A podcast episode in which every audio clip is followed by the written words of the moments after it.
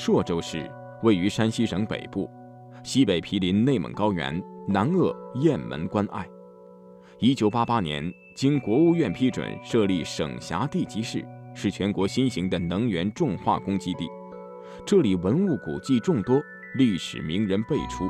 其中，国内外现有最古老、最高大的应县木塔就坐落于此。关于这座木塔，有很多令人难以解释的现象。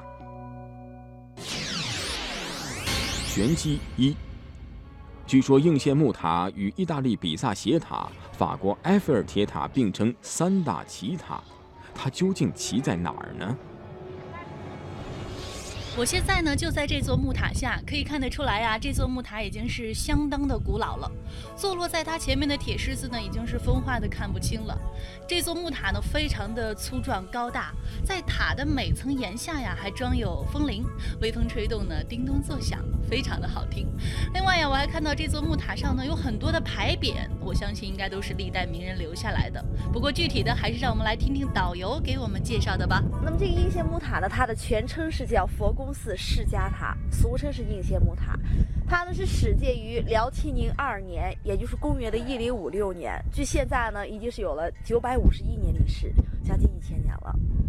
那么这个塔的全高呢是六十七点三一米，它是相当于我们现代建筑的二十二层楼房的高度。那我们这时候视觉上呢是感觉不出来是因为它这个塔基的占地面积呢太大，它太胖太粗不显盖儿。其实它比我们这个西安的大雁塔呢还要高三米三呢。在参观应县木塔的过程中，最让我感到神奇的地方就是我见到了传说中的佛牙舍利子。以前呢，我总以为舍利子只是武侠小说当中杜撰出来的子虚乌有的东西，但是今天却让我看到了真正的佛牙舍利子。因为据《大波涅盘记》记载呢，释迦牟尼佛在两千五百年以前涅盘的时候呢，一共留下了八万四千颗舍利子。但是这八万四千颗舍利子当中呢，它的牙舍利牙齿呢只留下了四颗。现在呢，一颗是供奉在斯里兰卡的康提佛寺，一颗是供奉在北京八大处的灵光寺。那么据记载呢，当时呢就有两颗呢被这个杰吉多刹小魔鬼给盗走了，流入北地，借木浮图以供之。很明显的，北地呢就是北方了，木浮图就是木塔。当然，这个在佛经里边都是有记载的。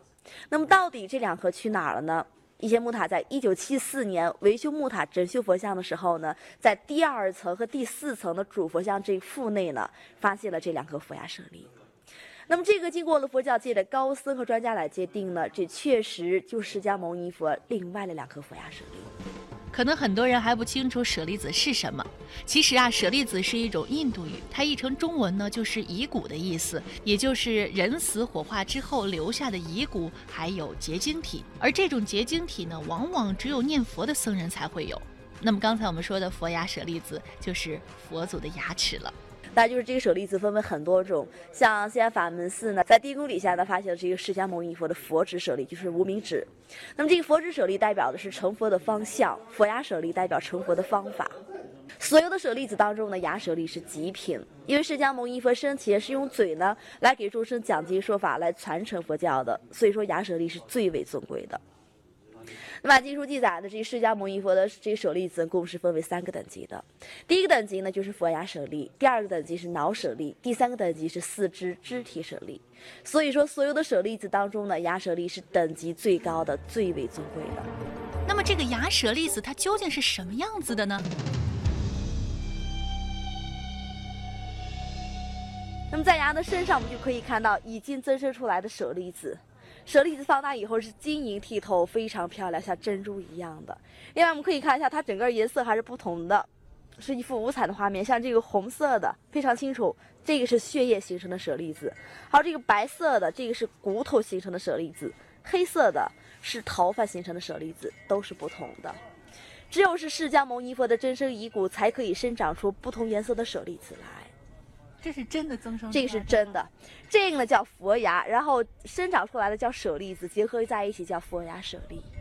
这个舍利子都是在佛牙身上增生出来的。那么我们据佛经记载呢，就是确实我们现在也有考证，这个舍利子呢它是有生命力、有因缘的，它现它就是在佛牙身上增生生长出来的，包括现在呢每年还都在生长，一年比一年多。那么这颗佛牙舍利子它又有多大呢？